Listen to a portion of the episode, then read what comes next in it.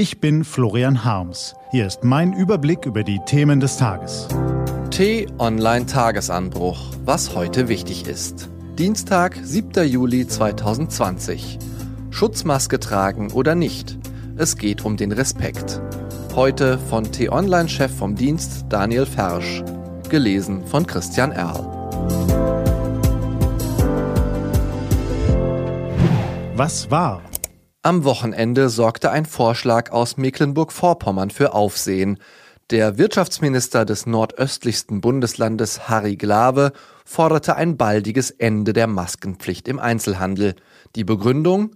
Das Infektionsgeschehen sei derzeit so gering, dass es keinen Grund mehr dafür gebe, am Mund-Nasenschutz festzuhalten. Seine Ankündigung sorgte für so viel Wirbel, dass die Gesundheitsminister der Länder am Montag in einer Telefonkonferenz darüber berieten. Das Ergebnis des Gesprächs, die Maskenpflicht bleibt, auch im Nordosten der Republik. Alles nur ein Sturm im Wasserglas also? Auf keinen Fall. Nicht nur unter Politikern bleibt die Maske als Waffe im Kampf gegen die Corona-Pandemie umstritten. Das ist im Alltag immer häufiger zu beobachten, ob im Supermarkt, in der S-Bahn oder im Restaurant. Überall trifft man Menschen, die den Vorschlag von Minister Glawe einfach eigenmächtig in die Tat umsetzen und keine Maske tragen.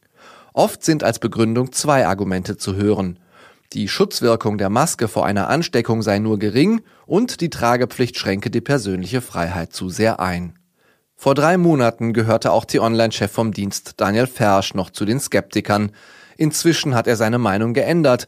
Noch immer ist die Einhaltung der Abstandsregeln die wichtigste Maßnahme zur Eindämmung des Virus doch auch wenn die Schutzfunktion der meisten Masken nur unzureichend ist, so gibt es dennoch inzwischen belastbare Nachweise dafür, dass eine Tragepflicht die Corona-Ausbreitung verlangsamen kann. Und das reicht als Argument aus. Wenn es auch nur eine winzige Chance dafür gibt, dass das Tragen einer Maske gegen das Virus helfen kann, dann sollten wir diese nutzen. Finden Sie nicht auch? Natürlich bedeutet jeder Zwang eine Einschränkung der persönlichen Freiheit.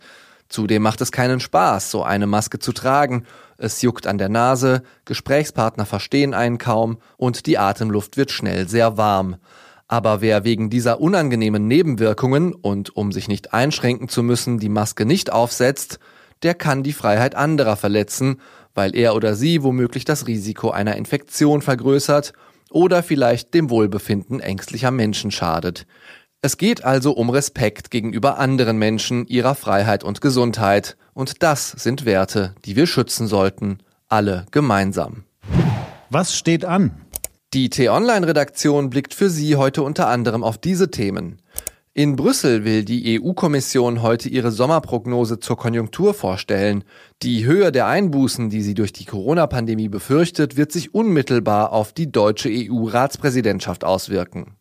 Im Chat-Interview erklärt ein Vertreter von Anonymous Germany, warum sich die Netzaktivisten auf Verschwörungsanhänger wie Attila Hildmann konzentrieren und was Anonymous ausmacht. Und der traditionsreiche Hamburger SV hat den Wiederaufstieg in die erste Fußball-Bundesliga zum zweiten Mal verpasst. Im dritten Anlauf soll es der neue Trainer Daniel Thune besser machen. Diese und andere Nachrichten, Analysen, Interviews und Kolumnen gibt's den ganzen Tag auf t-online.de. Das war der T-Online-Tagesanbruch vom 7. Juli 2020. Produziert vom Online-Radio- und Podcast-Anbieter Detektor FM. Den Podcast gibt's auch auf Spotify. Einfach nach Tagesanbruch suchen und folgen. Ich wünsche Ihnen einen frohen Tag. Ihr Florian Harms.